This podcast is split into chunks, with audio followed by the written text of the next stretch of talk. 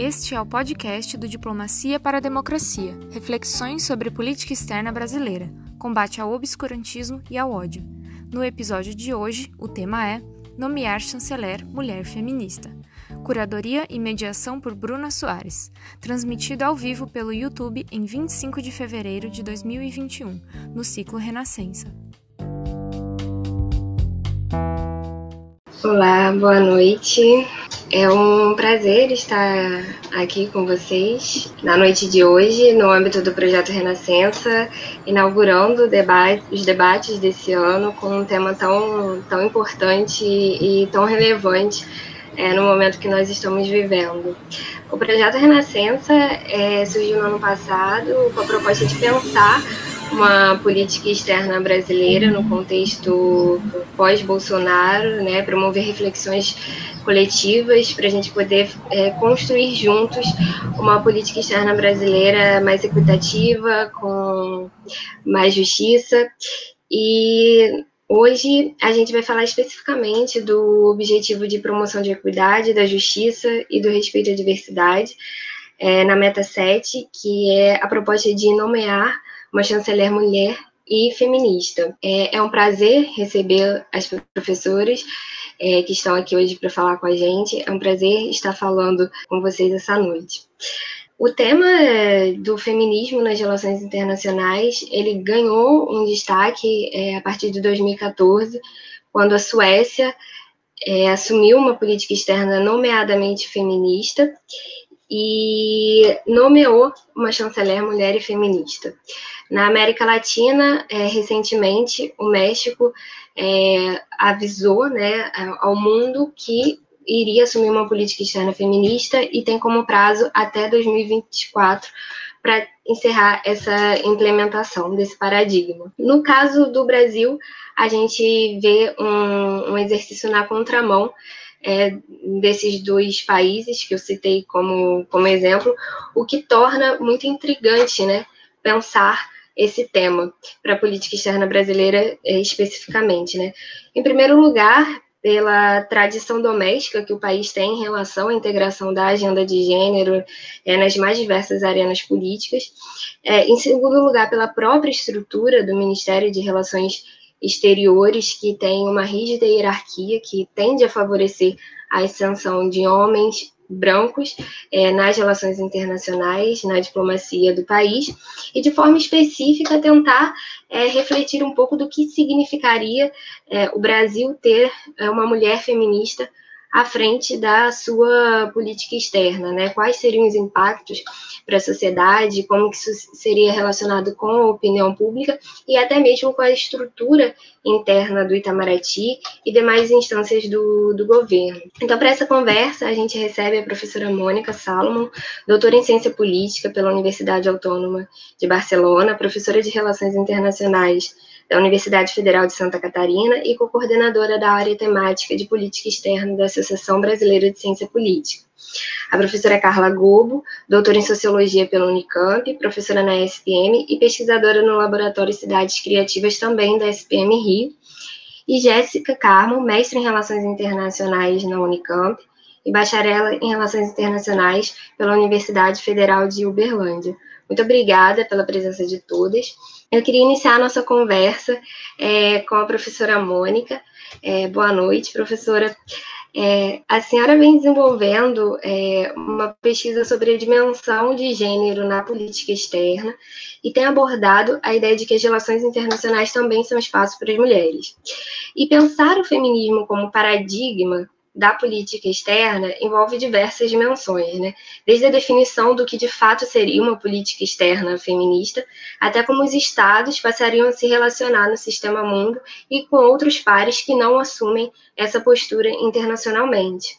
Por isso, nesse primeiro momento, eu gostaria que a senhora explorasse um pouco do que significa trazer a lente de gênero para a política externa e quais os recursos que a gente tem para estabelecer essa mudança junto com a sociedade. Bom, então, boa noite, Bruna. Queria cumprimentar primeiro uh, bom, as minhas colegas aqui, a Jéssica, a Carla. Obrigada, Bruna, pelo convite e ao projeto Renascença pela iniciativa. E, bom, então, não temos muito tempo, então, a responder. O que significa é, olhar uma política externa com lentes de gênero? Bom, primeiro você, é, te, primeiro vou falar da dimensão mais analítica, não? Você pode olhar qualquer fenômeno social com lente de gênero, porque o gênero está por todas partes, em todas as instituições. Então, o que significa isso? Bom, você tem, olhando com lente de gênero, você identifica papéis de gênero, hierarquias de gênero, estereótipos de gênero, eh, representações de gênero, eh, e eh, quando olha qualquer política, incluída a política externa, você pode usar também esses recursos. Então, na política pública, incluindo a política externa, você, todas as fases e todos os atores que participam de alguma maneira podem ser olhados eh, dessa maneira. Então, desde a opinião pública, que será que existe uma opinião pública específica, por, diferenciada por gênero ou não. Né? Tem toda uma discussão até nas, eh, nos estudos da opinião pública da política internacional. As mulheres eh, privilegiam certos temas, são fa mais favoráveis a certas ações ou não.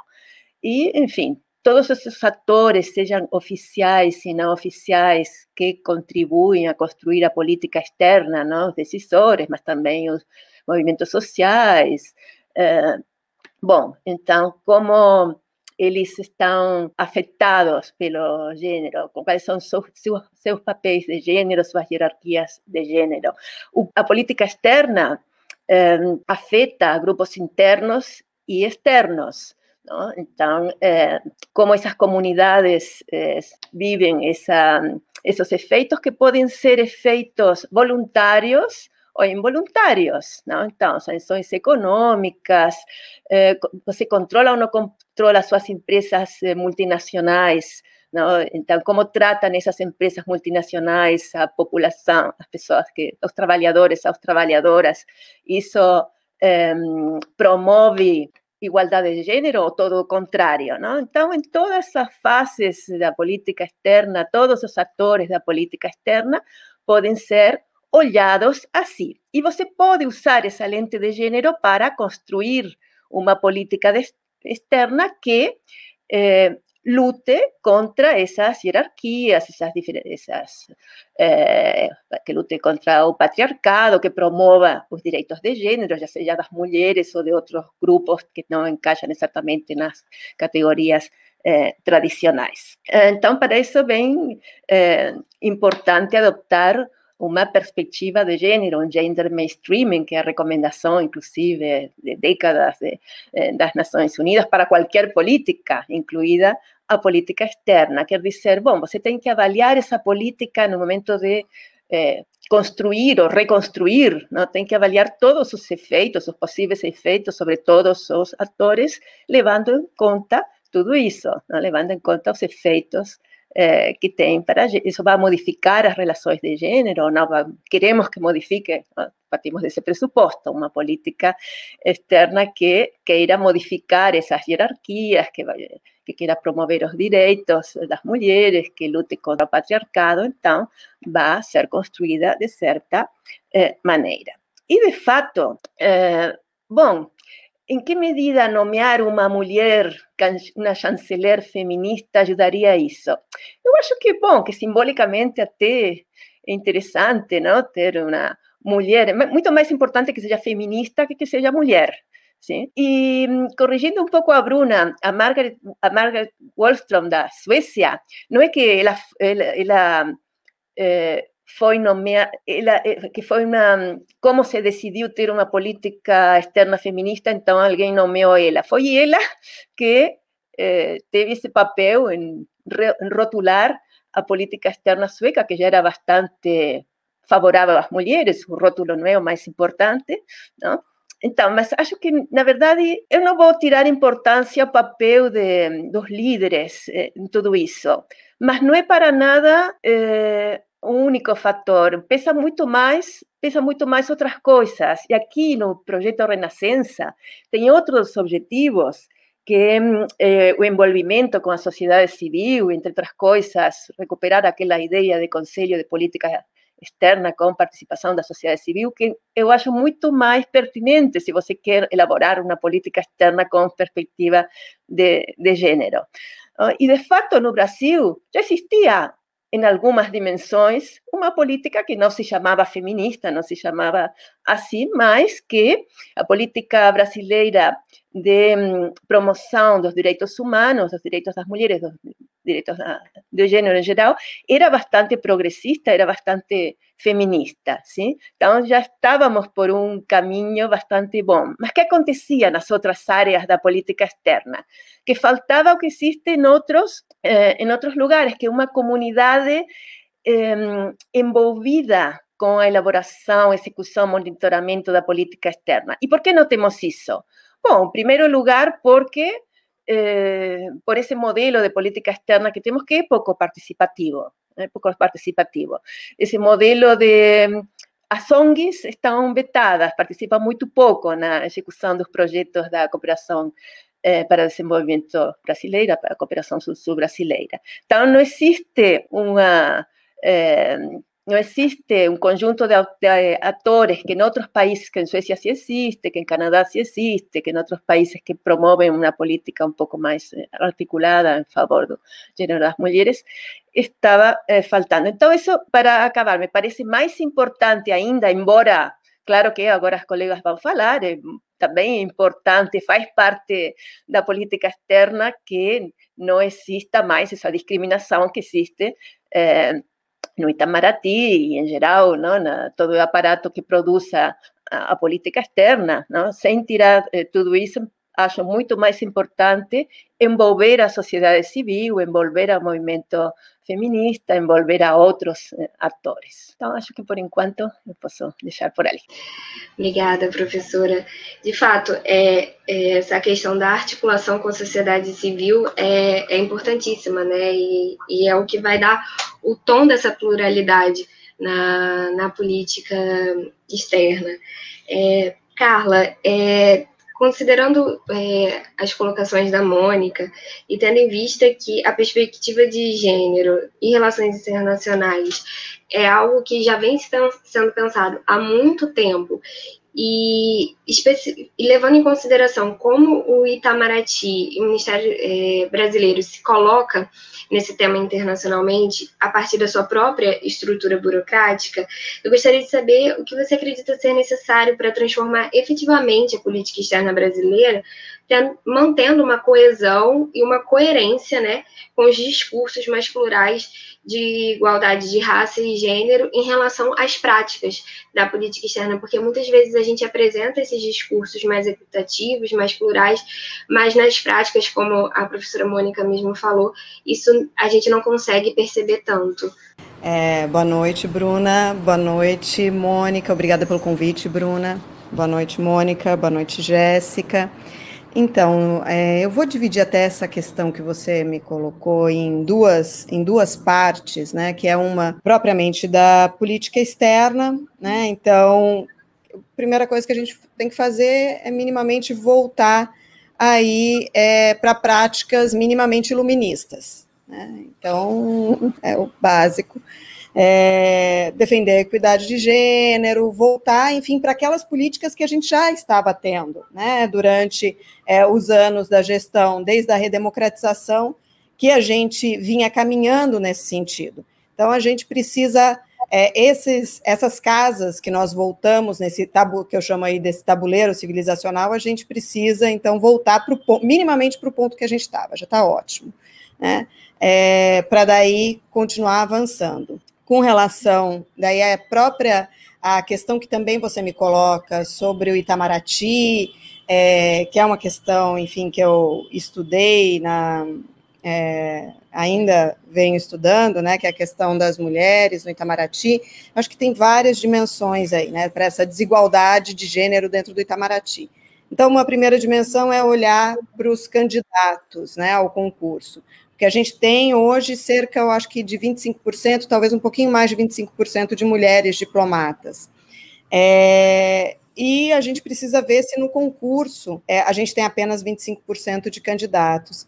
Na pesquisa que eu fiz, né, quando a gente retira é, algumas é, dimensões que poderiam prejudicar as mulheres, como provas orais, é, entrevistas, não tem uma mudança muito significativa de aprovação. Né? Eu percebi ali 5% a mais de aprovação apenas. Então tem que ver, né? E daí por que, que as mulheres não fazem o concurso? Porque essa, o trabalho da Viviane Balbino, para mim, é bem interessante, porque ela, ela mostra que, embora a gente tenha menos mulheres diplomatas, é, a gente tem, e às vezes a justificativa que aparece é que as mulheres é, não vão para a diplomacia, não querem, não desejam a, a, diplomacia, porque é uma carreira que você tem que mudar muito de, de país, que você é, que dificulta, né, é, você contrair o matrimônio. Só que a gente tem é, outra carreira que também tem os mesmos constrangimentos, que é de oficial de chancelaria, e eu tenho a maioria aí de mulheres. Né? Então, o que faz, né? E daí eu acho que é, é aí um fenômeno multicausal é o que faz mulheres desejarem a carreira de oficial de chancelaria e não a carreira propriamente diplomática. Né? Então, eu acho que isso tem a ver com a nossa, com a nossa, com o nosso histórico né, é, estrutural, com a nossa desigualdade de gênero estrutural, que encaminha as mulheres para as carreiras mais de cuidados, para as carreiras de subordinação, mais é, que que colocam as mulheres numa posição de maior invisibilidade, dessa dimensão, desse, eh, dessa dicotomia entre espaço público masculino e espaço privado feminino. Né? É, então, também a falta de representatividade de mulheres é, com poder na mídia, de mulheres diplomatas, diplomatas impostos é, importantes, né? Então eu estava dando uma olhada aqui até para essa questão que a gente está tratando hoje, né? De uma chanceler é, mulher e feminista, e daí eu já vou falar rapidamente sobre isso, né? É, que me parece hoje, mesmo após o governo Bolsonaro, muito pouco provável que isso aconteça. Né? Então, as mulheres é, diplomatas no Itamaraty, as embaixadoras, estão impostos na África, mas não estão e nunca ocuparam postos como Washington, como a Secretaria-Geral. Né? Então, a Secretaria-Geral, que é o topo do topo da carreira diplomática, nenhuma mulher nunca ocupou esse posto. É, nunca ocupou a embaixada da Argentina, que é uma embaixada importante para a gente. Né? Então, as embaixadoras estão é, geralmente nos postos nas Américas. Ela só, é, só tem uma embaixadora na Guiana Inglesa, pelo que eu vi. É, a maioria estão servindo impostos na África, não tem mulher em Lisboa, não tem mulher em Madrid, né, a única que teve nesse circuito Elizabeth Arden é, foi a Vera Pedrosa, pelo que eu estou lembrada, é, em Paris, entre 2005 e 2006.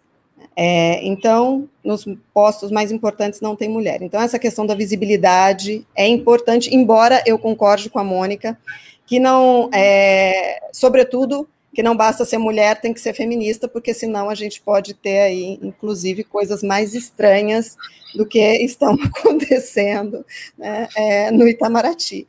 Né, é, e mesmo sem um governo Bolsonaro, mesmo pós-governo Bolsonaro, seja em 2022, a gente espera, ou 2026 para o nosso terror, né, se houver um processo, se ele se reeleger, é, mas, mesmo caso ele não se reeleja, eu só vejo essa possibilidade de uma mulher chanceler feminista num governo que seria um governo mais à esquerda do espectro ideológico. Um governo mais à direita do espectro ideológico, acho que a gente pode, pode até ter uma mulher, né? pode ter uma mulher iluminista. Eu acho que a gente já estaria, já estaria ganhando se a gente tivesse uma, é, uma, um iluminista no ministério hoje. Acho que a gente já estaria ganhando aí substantivamente. Né? É, então a gente precisaria disso. Daí eu fui dar uma olhada quando você me lançou esse desafio, né, na, no G20. Quantos chanceleres a gente tem, né, nos 20 países, né, mais é, que estão aí nos países mais ricos, nos países emergentes, né, que o Brasil faz parte. Eu encontrei apenas duas chanceleres que hoje né, ocupam esse espaço. Né, então, da Coreia do Sul e da Indonésia. Nos países desenvolvidos não tem ninguém. Né, 90% são homens, né, e casados e heterossexuais. Então, é, não é só no Brasil que esse espaço é ocupado por, por conservadores, né? No mundo. Né? Então, outro aspecto que eu acho que é muito difícil é ter uma ter uma mulher já seria difícil, ter uma mulher feminista então seria muito mais. Olhando para o Ministério das Relações Exteriores para ir finalizando, né? O Ministério das Relações Exteriores é um ministério pouco volátil no que diz respeito à troca ministerial né, não tem a volatilidade que tem outros ministérios, né? O Ministério da Saúde, da Economia, tem é, os ministros costumam ficar mais tempo no Ministério das Relações Exteriores. Mas é, os ministros políticos, eles tendem a ficar menos tempo. Né? Então, eu, quando eu dei uma olhada para isso, o, o, tempo de permanência de ministros diplomatas, é, ministros e diplomatas são substantivamente, é substantivamente maior.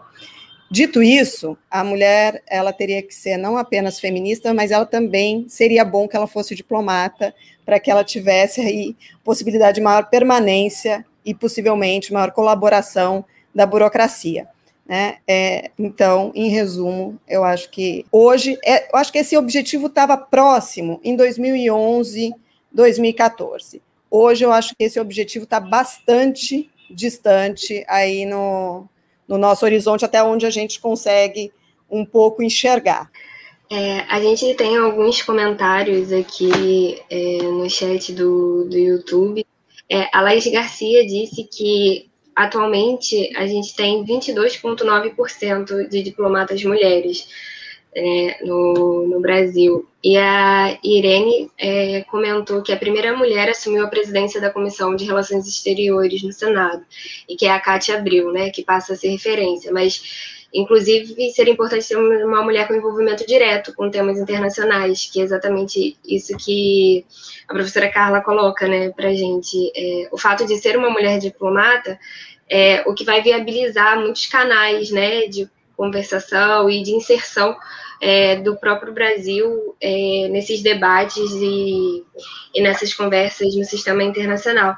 E indo nesse, nesse sentido, é, a Jéssica ela tem um trabalho muito importante com o Rogério Faria, né, que é uma análise histórica dos, do papel das mulheres no, no Itamaraty e mostra exatamente isso, esse processo é, das mulheres de ocupar é, esse ministério que tem uma construção hierárquica muito rígida, né, e que tem esses é, preconceitos é, estabelecidos e enrijecidos sobre é, o, o, capital né, social que, e político que deve se ter para avançar na, na, na hierarquia do, da instituição. Então, Jéssica, eu queria que a partir dos resultados que você e o Rogério tiveram nesse estudo, é, e nos apresentando também essa trajetória feminina no, no Ministério, você trouxesse um pouco do que você acredita, assim como a professora Carla e a professora Mônica trouxeram, sobre a viabilidade de uma mulher feminista acessar o cargo de ministra de Relações Exteriores, considerando toda é, essa estrutura né, que a gente tem no Ministério e além dessa desse paradigma político né, que a gente vive atualmente, não só no Brasil, mas no contexto internacional. Obrigada, Bruna. Boa noite a todas e todos. Inicialmente, eu agradeço o convite né, para estar aqui hoje falar sobre um tema tão importante, né, uh, com pesquisadoras tão competentes que eu admiro muito, como a professora Mônica e a professora Carla. Né. Eu aproveito também a oportunidade para parabenizar e agradecer o, o Instituto Diplomacia para a Democracia pelo convite e também pela promoção de discussões tão necessárias atualmente, né, que definitivamente a gente precisa. Bom, é, já respondendo logo de cara a sua pergunta, eu concordo muito com o que, a professor, com o que as professoras disseram, principalmente com o que a professora Carla disse, já é difícil ter uma mulher e mais ainda feminista, né? Mas de um modo geral, o que eu posso dizer é que a gente tem que ser otimista, né, e estimular discussões e iniciativas nesse, nesse sentido, né? No entanto, analisando o passado, né, ele nos leva a crer também que isso, uma mulher e feminista no, como chanceler, já é um prospecto bastante difícil, né?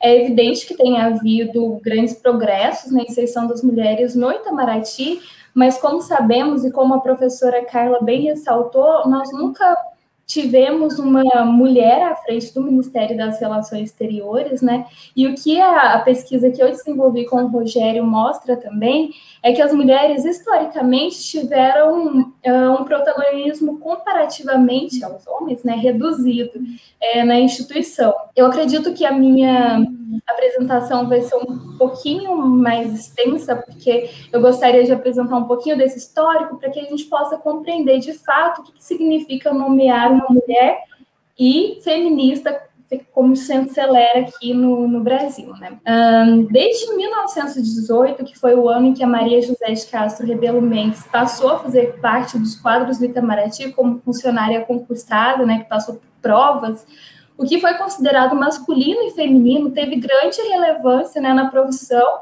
e na exclusão das mulheres também, né, visto que dentro do próprio órgão havia uma divisão entre as funções consideradas mais masculinas e aquelas mais femininas. Né? Mas antes da posse dela, que aconteceu no dia 28 de setembro de 1918, ou seja, mais de um século, né, a Maria José buscou um lugar no, um lugar no Itamaraty, pensando primeiramente em questões uh, mais instrumentais, que era garantir a estabilidade financeira para ela e para a família dela, visto que ela não tinha uma figura masculina, nem um pai, nem um marido, que desempenhasse essa função naquele momento, né? Isso por si só já é um indicativo das visões prevalecentes da época dos homens como provedores da, da família, né? E contudo, assim, talvez até sem a consciência da grandeza do ato dela naquele momento, ela deu uma grande contribuição política e social para o país, porque ela abriu não apenas as portas do Itamaraty para as mulheres, mas de todo o serviço público brasileiro, né? Mas até que chegasse esse momento também, 100 anos já haviam se passado, né? Que foi desde a criação da Secretaria dos Negócios Estrangeiros da Guerra, que era a instituição precursora do MRE, é, até a entrada dessa primeira mulher. E mesmo hoje, né, passados mais 100 anos, 102 especificamente, né, da entrada da, da Maria José, ainda há desafios a serem superados, apesar, obviamente, né, dos avanços e conquistas atingidos. Mas, de modo geral, esse o problema da representação feminina e da desigualdade no gênero, de gênero no Itamaraty se observa até hoje, né? E frequentemente as conclusões nesse sentido são formadas com base em histórias pessoais, casos específicos ou anedotas, que obviamente são extremamente importantes, né? Mas eles não são suficientes para que a gente possa ter uma visão geral, na verdade global, quantitativa e qualitativa desse problema. Então, foi pensando nisso que o Rogério Farias, que é pesquisador da FUNAG, e eu desenvolvemos uh, uma pesquisa sobre a diplomacia brasileira e sobre a participação das mulheres no Itamaraty com base em dados, né? E para o desenvolvimento dessa pesquisa, a gente criou essa base de dados que abrange mais de 3 mil trajetórias profissionais. Ela reúne servidores que entraram no, no órgão, né, desde o final do século XIX até um, mais ou menos 2018. E nessa construção dessa base, a gente usou diversas fontes, como os relatórios anuários de área oficial da União, entre outros, e ela abrange diversas categorias de informações que nos ajudaram a desenvolver várias, um, várias análises né, com relação ao serviço público brasileiro. É, nós analisamos desde o nascimento dessas pessoas, né, como depois progressão na carreira, entrada no órgão, progressão na carreira, lotações, remoções, até o seu desligamento oficial do órgão. Então, essa base de dados, ela nos auxiliou a compreender não apenas a situação da mulher em si no, no Itabaraty, né, mas diversas, diversas outras questões relacionadas à carreira diplomática mas em virtude do nosso tempo reduzido e também do nosso objetivo, que é falar sobre a mulher, né, eu vou apresentar aqui alguns dados para vocês. Eu trouxe alguns gráficos que mostram especificamente a questão feminina no Ministério das Relações Exteriores, tá? De 1918 até 1937, que foi o ano que a primeira mulher entrou, ó, de 1918 foi o ano que a primeira mulher entrou, até 1937, haviam 87 mulheres no órgão, né? Dessas, gente, eu não sei se esse negócio está dando certo, mas eu acho que tá. Tá Deixa sim, a gente tá conseguindo ver, Jéssica. A gente tá vendo a tabela. Ai, obrigada. Bom, então nós tínhamos 87 mulheres no órgão, né, que trabalhavam em diversas funções, ou seja, eram secretárias, telefonistas, todas as funções. É, e nesse último ano, que foi 1937, sete mulheres estavam no corpo consular. Então é importante lembrar que em 1931 houve a unificação da Secretaria de Estado né, com as carreiras consular e diplomática, porque até então eram três carreiras no Itamaraty: carreira consular, carreira diplomática e carreira de Secretaria de Estado. E as mulheres, nesse momento, elas foram transferidas para o corpo consular, visto que elas eh, eram consideradas atividades mais femininas, né? Bom, e quando a gente analisa a proporção de homens e mulheres uh, em vestibulares e concursos no governo de 1930 até 2010, é, a gente vê que o grande salto da presença feminina se deu no início do regime militar, né, tendo uma queda em Figueiredo e uma retomada em Sarney. Né? Curiosamente, então, foi no regime militar que teve esse aumento. Mas vale ressaltar que a restrição oficial que foi introduzida em 1938, que teve a proibição de entrada de mulheres no Ministério das Relações Exteriores, ela perdurou basicamente até a década de 50. Então, em 54, 54 houve a derrubada dessa proibição, e no ano seguinte, que foi em 1955, né, dos 91 candidatos, nove eram mulheres. E dessas nove mulheres que se inscreveram, quatro foram bem-sucedidas, que significa que elas passaram no concurso, né? Então, desse, nesse sentido, é importante a gente analisar também a taxa de sucesso dessas mulheres, né? Ou seja, o percentual de aprovação de acordo com o gênero.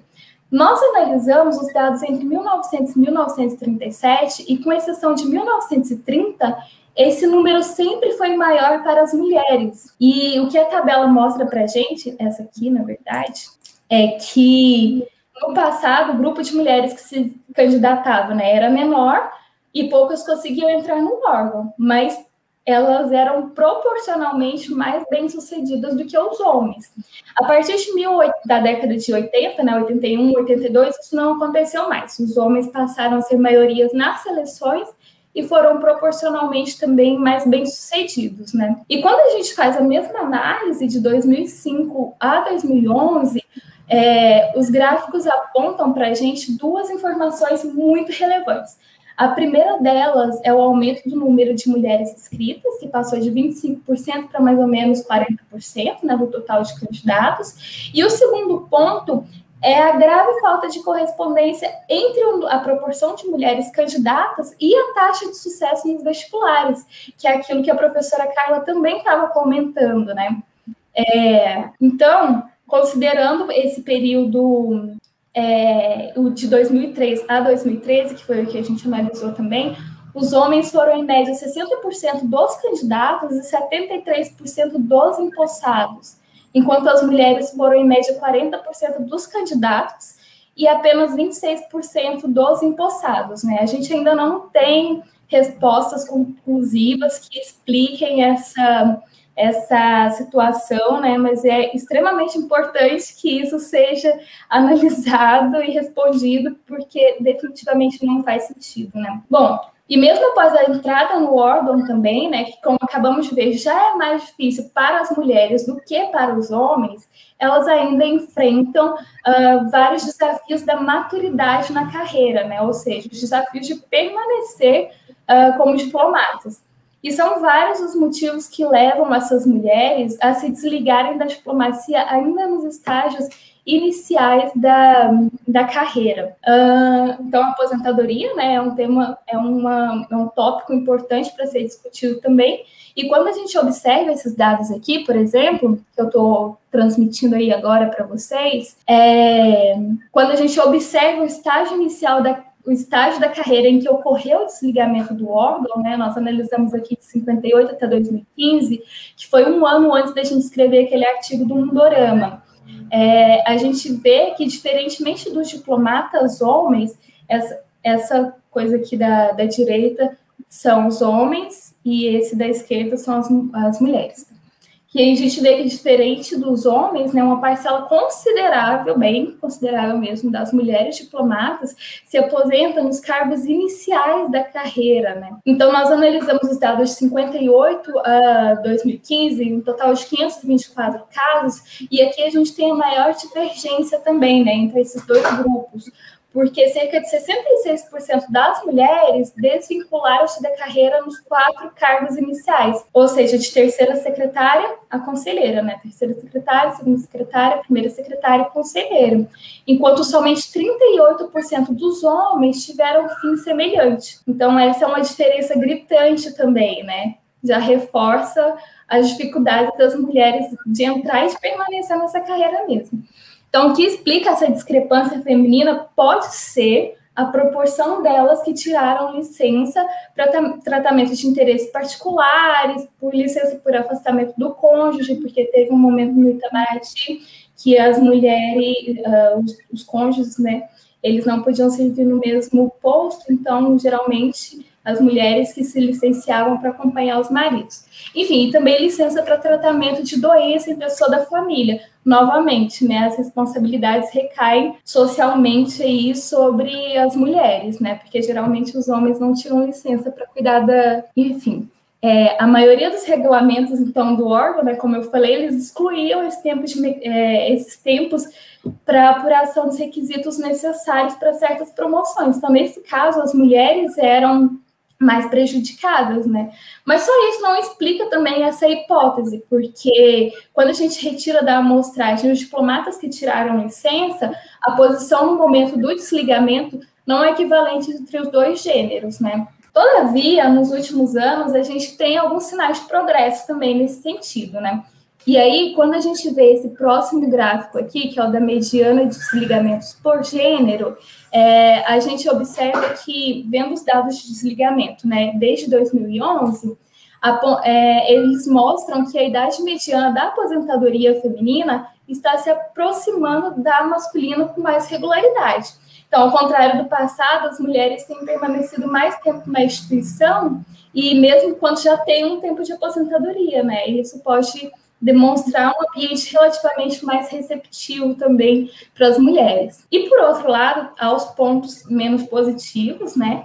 E um deles a gente concluiu com base em uma pesquisa, uma database que Rogério e eu conclui, é, é realizamos de 2066 até 2075. E o segundo é de uma pesquisa da ENAP, que dá mais insights mesmo sobre a dimensão qualitativa do problema de gênero no Itamaraty. É, o primeiro deles que eu falei é que, assim, em 2016 nós projetamos o ritmo de, de entrada da proporção de mulheres nas seleções, né, considerando de 53 até 2010 para o futuro, usando o Tableau, que é um software, né? Então, observando esses dados, a gente viu que somente em 2066 uh, se chegaria à igualdade de acesso no, no MRE de homens e mulheres, né? Mas para que essa paridade se concretizasse, né, seria necessário uh, que esse processo fosse sustentado por vários anos, até que um perfil dissonante das gerações mais velhas fosse mudado uh, pelo natural processo de desligamento por morte ou aposentadoria, né? Um quadro que levaria pelo menos uns 20 anos. Então, a tendência feminina, nesse caso, é muito lenta. E quando a gente atualizou os dados uh, com informações até 2018, a estimativa é que a igualdade de acesso na carreira seria alcançada apenas em 2075, nas mesmas condições, ou seja, né, piorou. É, e outro ponto menos positivo é o que eu citei da pesquisa da INAP, que realizou uma pesquisa inédita mesmo sobre o serviço público brasileiro, e uma das questões para as respondentes né, era pontuar de 1 a 12, sendo um, discordo totalmente, 12 não se aplica, se elas enfrentavam dificuldades extras no trabalho por serem mulheres. Então, eu esqueci de colocar esse gráfico de 75. É, e aqui, quando a gente observa, 26,67% das diplomatas né, que responderam esse questionamento alegaram concordar totalmente com essa pergunta, e ao passo que em outros órgãos, né, somente 9,72% concordaram, né? Bom, então, diante dessa breve exposição, eu reforço aquilo que eu falei, que eu disse inicialmente, que já é um prospecto difícil ter uma mulher como chanceler e feminista é mais complicado ainda, né? E diante dessa breve exposição, a pesquisa que o Rogério e eu desenvolvemos mostra que, apesar desses avanços, o balanço geral do passado né, leva a crer que é difícil definitivamente ter uma mulher uh, chegar a uma posição de chanceler, independente do comprometimento dela com a causa feminista. Todavia, isso pode mudar também, obviamente, porque uh, as diplomatas brasileiras são extremamente competentes e qualificadas né, e não devem nada aos seus colegas homens também. E o importante alento nesse sentido é a mobilização das mulheres diplomatas, que criaram, inclusive, o grupo de mulheres diplomatas, né, que desenvolvem atividades contínuas em prol de mudanças na questão de gênero. Inclusive, uma iniciativa bastante interessante desenvolvida por elas uh, mais recentemente foi a criação de uma página no Wikipedia com o perfil das mulheres diplomatas, porque é aquilo que as professoras comentaram atualmente, né? Geralmente a gente tem uma visão de um diplomata, um homem mais velho, branco, hétero, então as mulheres não se não se veem na carreira, né? Então, quando elas desenvolveram, criaram essa página, é, ela nos ajuda a alterar as imagens né, da profissão na sociedade, porque a gente já começa a se identificar, né? E as, as jovens mulheres que têm interesse e tudo, elas conseguem se ver representadas mesmo. Bom, basicamente é isso. Obrigada, Jéssica. É, de fato, essa questão da representatividade e de se reconhecer nesse espaço público, né, nesse espaço da diplomacia, faz total diferença. É, e a Irene é, comentou aqui que poucas mulheres no Itamaraty significa, de fato, menor pressão para a sensibilização de uma agenda política externa com viés favorável a gênero, mas cada vez mais é possível ver colegas homens reconhecendo a importância da agenda feminista. Então, é exatamente isso que a gente vem, vem falando, né? Ainda que seja um espaço que é difícil se reconhecer, a gente tem alguns avanços nos anos recentes, mas um dado que você trouxe na sua fala que eu achei muito interessante é que quando vocês atualizam essas informações justamente em 2018, a gente tem, é, a gente expande, né, esse período, o processo da igualdade de gênero dentro do, do Ministério. E eu acho que isso é um indicativo muito, muito importante, muito relevante do momento que a gente está vivendo agora, né? Como as professoras colocaram, não só no Brasil, né, mas internacionalmente. Óbvio que a gente tem é, países que vão se destoar, ser um ponto fora da curva, né, nesse sentido de ter uma representatividade feminina, mas em várias agendas internacionais a gente vai ver isso, né, na questão de paz e segurança. É, os homens são maioria é, na resolução de conflitos, na construção de acordos de paz, as mulheres elas vêm tangencialmente numa agenda quase que adjetivada, né, de integração das mulheres, num espaço que é restrito as mulheres e relacionando mulheres sempre a temas de paz, né, como se é, fossem sinônimos, é, são questões que a gente tem que enfrentar, que é muito mais além de fato de ter é, é, uma mulher chanceler e feminista. Óbvio que isso pode trazer reflexões é, muito, muito maiores, né, e permitir que o país atue internacionalmente é, com outro viés, mas é, é, entender que é uma conjunção de fatores, né, não é apenas essa, essa nomeação. A Irene está completando aqui que a pressão por uma chanceler mulher e feminista virá de fora da instituição e que a probabilidade apresentada pela Jéssica ocorrerá um governo comprometido com mulheres no primeiro escalão do governo, né?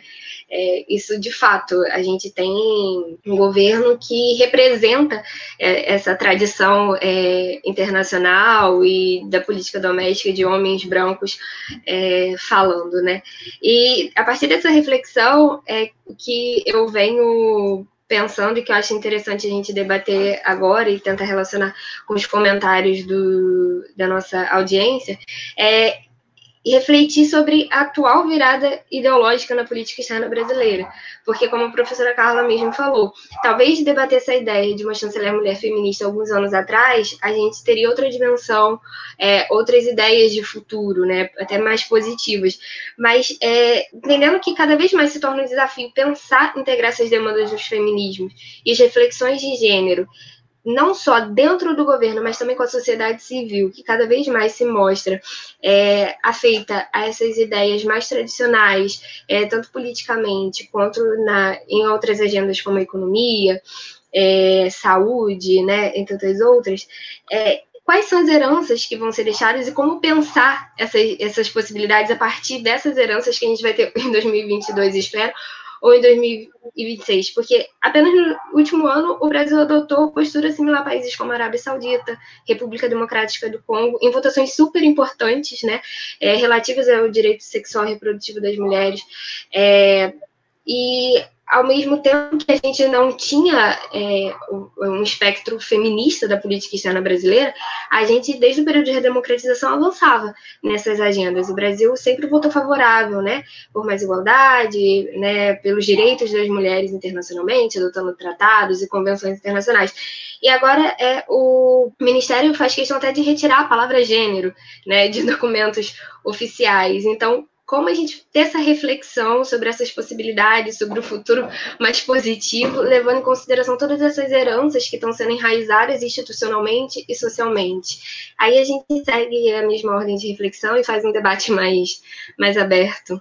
Eu acho que vai ser difícil voltar ao que tínhamos, voltar ao feminismo, aos posicionamentos que tínhamos, que eram bastante feministas, não é preciso usar a palavra feminista, que nem sempre é bem é, acolhida, mas, na minha opinião, o ministro Celso Amorim era um chanceler bastante feminista, inclusive ele fez algumas reformas para o ascenso profissional das diplomatas no Itamaraty. Foram medidas informais, tipo controlar um pouco aqueles espaços onde o ascenso tem a ver com eh, o voto dos pares.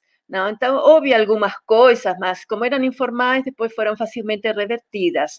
Mas eh, desde a redemocratização, o posicionamento do Brasil nos direitos eh, de gênero das mulheres, e não só das mulheres, orientação sexual, identidade de gênero, foi bastante progressista. E por que foi bastante progressista? E por que acho que vai ser difícil de reverter?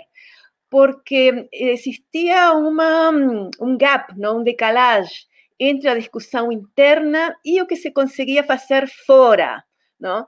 Então, discussões eh, eh, no, no legislativo podiam ser muito mais tensas sobre esses temas, inclusive para aprovar o protocolo opcional da CEDAW e para outros temas, que, então, aí existia eh, os, os, grupos conservadores prestavam atenção a essa pauta, mas ninguém estava muito atento ao que o Brasil estava dizendo fora, não? nos organismos de direitos humanos, na ONU, no sistema ibero-americano. E o que aconteceu?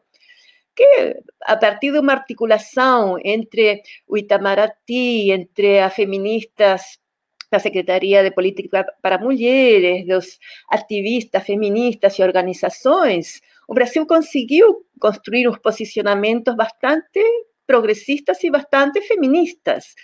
Mas agora que toda a atenção da sociedade, das bases conservadoras do governo atual, estão de olho na política externa, não? dessa pauta antigênero, dessa pauta contra os direitos sexuais e reprodutivos. Então, agora acho que vai ser bem difícil eh, que essa atenção desapareça, não? Mesmo se vem outro governo não tão conservador, então vai ser muito difícil ter uma eh, diferença entre o que se defende fora e a discussão dentro, não? Porque os direitos, eh, eh, o Brasil defendia na eh, no discurso de direitos humanos a descriminalização do aborto. A vezes não exatamente com essas palavras, mas defendia a descriminalização do aborto. Agora vai poder, em algum momento próximo, vai poder fazer isso? Agora que os holofotes vão estar montados. Então, acho que o dano é muito sério e vai muito além desse governo. Não? Tomara que me engane, não? mas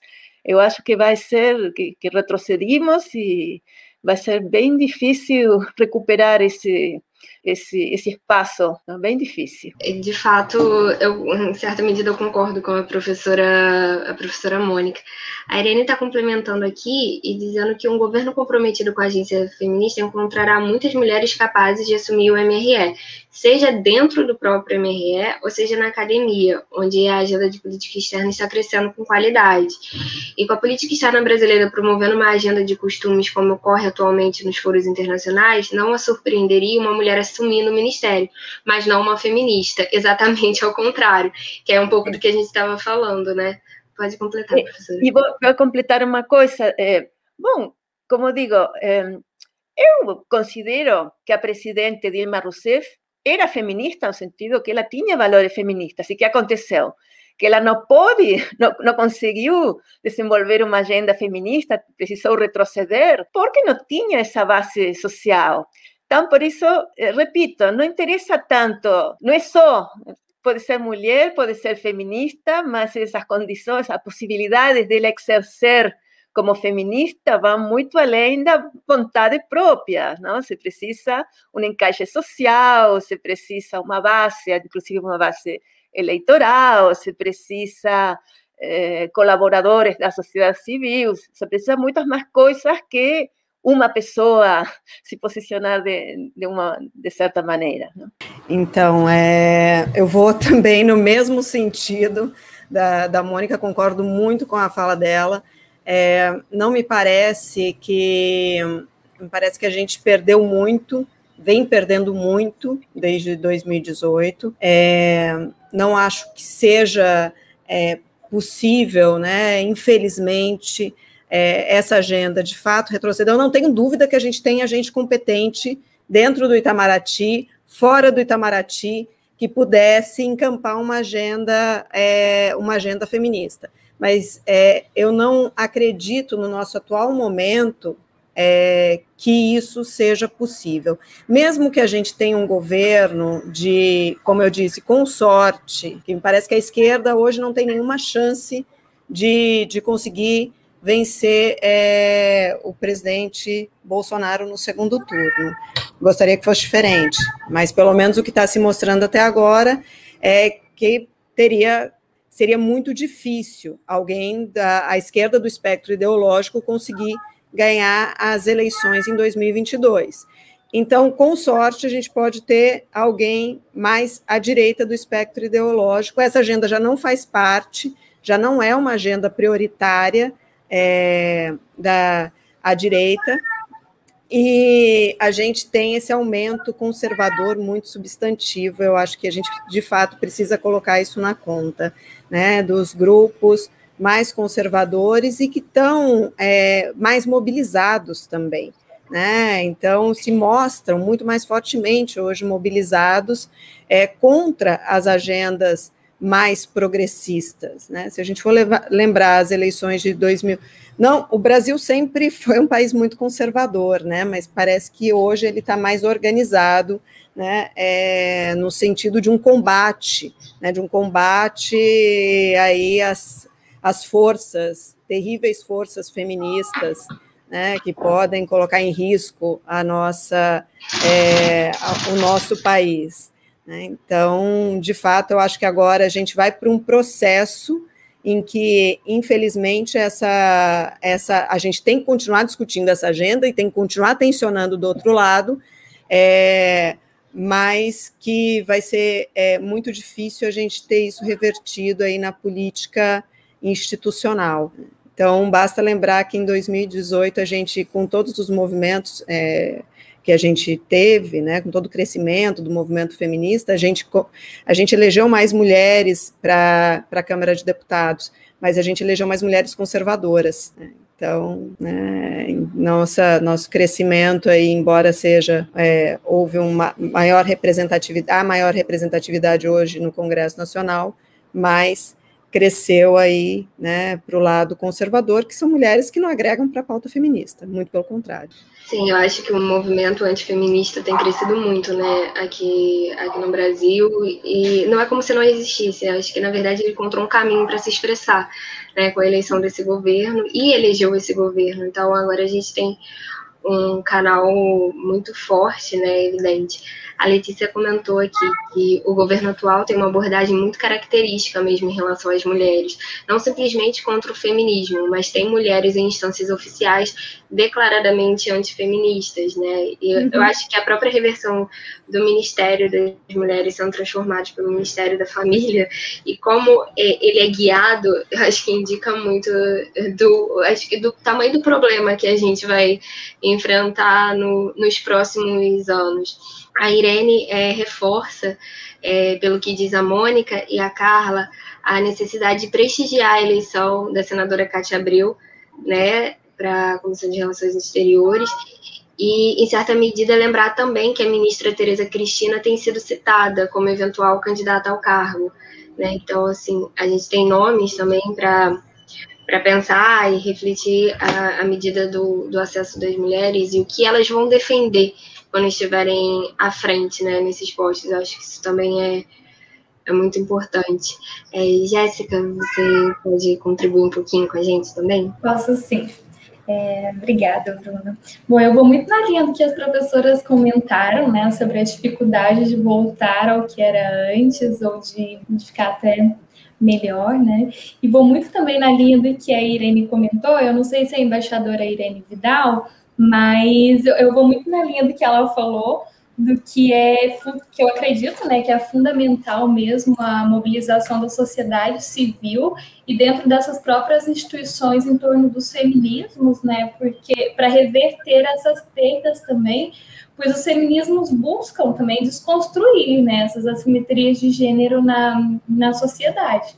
Então, a gente precisa inicialmente compreender que a arena internacional, e aqui eu não estou me citando, eu estou citando autoras como a Ingrid Seifer, a Susana Moller, e um trabalho muito interessante da Nayana Moura e do Murilo Mesquita, é que a arena internacional ela é masculinizada, inclusive que você citou também, Bruna, e que as instituições né, são segregadas de tal forma que as esferas políticas e econômicas são ficam sob influência masculina enquanto as esferas domésticas da família, social, paz, enfim, são observadas como esferas privadas, ficam sob o domínio da influência feminina, né? Então, nesse sentido também, eu acredito muito, muito mesmo no trabalho das universidades e dos grupos de pesquisa, que são essenciais mesmo para essa mudança de, de pensamento, reforço a mobilização social, porque eu acho que isso contribui muito, né? e para essa transformação. É, então, essa mobilização social e política pode ser capaz de estimular essa criação de iniciativas também, né, como comissões governamentais e projetos de lei, que viabilizem a igualdade de gênero, dando mais espaço para essas mulheres. Porque quando as mulheres fazem parte do processo de tomada de decisão ou são as tomadoras de decisão, elas são capazes né, de privilegiar esses projetos que uh, estimulem políticas públicas mais inclusivas e equitativas também. É, eu acho que nesse período da pandemia ficou muito evidente também, né? A gente viu várias reportagens sobre a diferença né, da gestão da pandemia em estados que é, têm mulheres à frente é, de suas políticas é, mulheres como chefes de Estado, a gente conseguiu ver um pouco é, do sucesso que elas conseguiram é, acessar. Eu acho que reconhecer que o sistema internacional como um todo ele foi construído né, e caracterizado para refletir um determinar, uma determinada imagem, né, que tem de ser do homem branco, heterossexual, como a gente discutiu aqui, é o primeiro passo, né, para a gente pensar é, como é, mudar, né? E é, concordo plenamente com, com a Jéssica que a academia ela se mostra muito, muito relevante para questionar as bases sobre quais relações internacionais estão fundadas e se mantêm. Mas eu também acho que a gente precisa que essas pesquisas e essas reflexões acessem a sociedade civil, né? Porque sem a sociedade a gente não vai conseguir construir uma, uma mudança. A prova disso é são as últimas eleições presidenciais, né? O papel da opinião pública e como a sociedade se mostra em alguns momentos temerosa a essa ideia dos feminismos e das pautas que são trazidas revelam muito como a gente precisa acessar é, e trocar, né? Dialogar com, com as pessoas e sobre a importância né, desses direitos, porque a professora Mônica colocou muito bem, dessa divisão que acaba existindo entre o internacional e o doméstico, e como a gente consegue ver os avanços que a gente tinha internacionalmente em contrapartida aos, a realidade né, nacional, né, a própria Dilma, como a professora Mônica trouxe. Eu me lembro que nas eleições de 2014 ela teve que ir público falar que não defendia a legalização do aborto, para assim poder ser eleita. Então, eu acho que isso mostra muito é, das possibilidades que, que a gente tem ou não para o futuro. Eu queria agradecer demais a participação de vocês três, a participação do, do público. É um tema assim que não se esgota, né? Acho que a gente poderia ficar horas aqui é, falando. É, antes de finalizar, a Letícia Madeira fez uma pergunta para as convidadas qual feminismo podemos sonhar mais para o futuro, já que no curto e até médio prazo não poderemos ainda vislumbrar esse avanço. Penso que seria mais importante. É, penso, é, deixa eu abrir aqui, ampliar o comentário dela. Eu não consigo.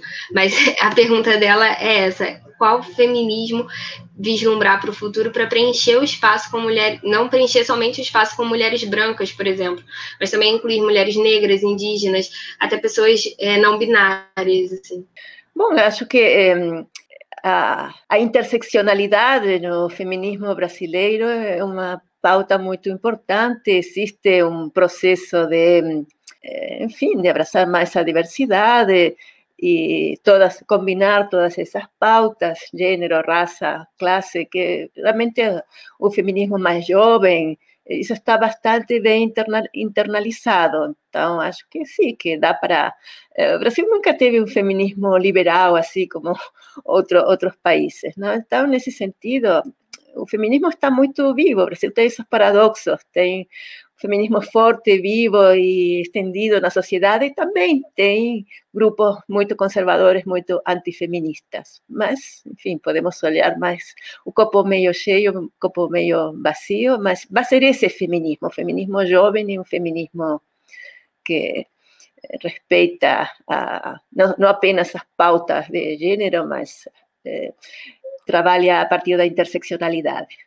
Bem, para além né, dos grupos é, das, de todas as minorias né, da, que a discussão interseccional traz, é, eu diria que a gente também tem que fazer pontos com os homens brancos, né, é, porque eles estão nas estruturas nas estruturas de poder, né, e a gente precisa é, convencê-los que essa é uma pauta importante, a gente precisa tensionar, né, é, continuar tensionando é, essa, essa pauta, e mostrando para eles que a gente também né, é, precisa que eles entendam isso, que eles defendam isso, né, porque eles estão nos espaços de poder. Né, se a gente romper essa, é, essa ponte, né, se a gente negar né, essa, é, esse diálogo, é, dificilmente a gente, ainda mais o cenário que a gente tem, que já está muito difícil, é, vai ficar vai ficar inviável, vai ficar impossível. Então a gente tem que, de fato, é, pensar cada vez mais em construir pontes, né? Em, em, som, em trazer gente, é, em somar aí para que a gente possa, é, de repente, daqui a algum tempo, a gente ver esse cenário mudando de forma um pouco mais substantiva. Eu também concordo muito com o que as professoras falaram, né? Acredito que é necessário um feminismo que seja hum, extremamente inclusivo, né? Amplo mesmo, que aproxime, é, independente da raça, gênero, e a necessidade de aproximação também desses homens brancos, né? enfim, de todos os homens, devido à importância que eles têm e do papel que eles têm também, como eles podem ajudar nesse processo, né? Daí eu reforço também o papel da hum, sociedade civil, que eu acredito que é extremamente importante nesse processo de, de socialização mesmo do conhecimento, né, e da transformação nesse, nesse momento, nesse pós-Bolsonaro, que eu espero que seja é, mais rápido também. É, eu acho que todos nós esperamos. 2022 está logo ali, né? Vamos manter a esperança. É, mais uma vez eu queria agradecer demais a disponibilidade de vocês três estarem aqui conversando com a gente, é, de todo mundo que está assistindo, disposto, né, a ouvir e opinar sobre o tema, porque é isso. Eu acho que a gente tem que falar com todos aqueles na sociedade que estejam interessados a construir e mudar os rumos é, do país. É, a gente às vezes se fechar muito na academia ou nos espaços é, específicos das instituições, às vezes a gente só fica falando para a gente mesmo, né? E a mudança ela tem que ser construída coletivamente, no meu ponto de vista. Como eu estava falando antes, eu acho que é um tema que a gente ficaria horas aqui conversando sobre. É, eu acredito que vale a pena outros debates é, a respeito dessa pauta de gênero na política externa, que não é só também a nomeação da mulher é, de uma chanceler mulher e feminista, como a gente sublinhou bem aqui, é, e que falar de gênero em relações internacionais não é só falar de mulheres, né?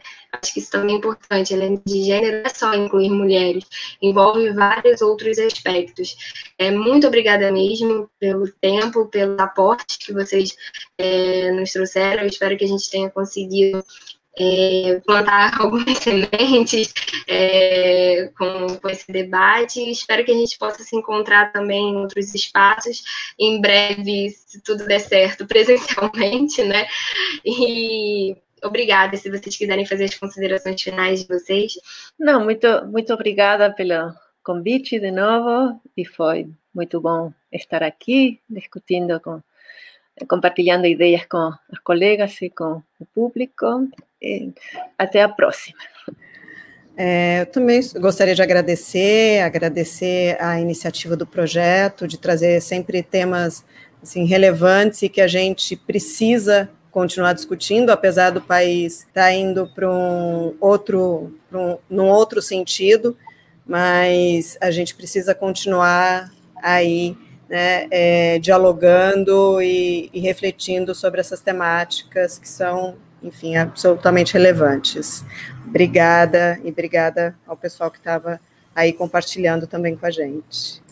Eu também aproveito essa oportunidade né, para agradecer pelo convite e também agradecer às professoras que eu tanto admiro pela oportunidade de compartilhar alguns pensamentos com elas. Eu me sinto muito lisonjeada é, agradeço novamente o Instituto Diplomacia para a Democracia pela iniciativa e pela promoção dessas discussões que definitivamente são muito importantes nesse momento e eu acredito que a forma como estão sendo feitas é mais importante ainda, né? Porque é, estão sendo falados, tudo sendo falado de uma forma que seja acessível para a sociedade de modo geral, e eu acho que isso que é importante, né? Porque como a Bruna disse, não adianta a gente falar só para a gente, né? A gente tem que falar de uma forma que seja compreensível para as pessoas que não têm tanto acesso a essas discussões.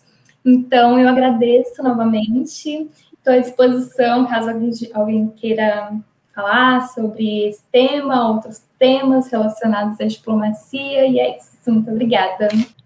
Obrigada a todos e todas que nos assistiram até agora. Boa noite.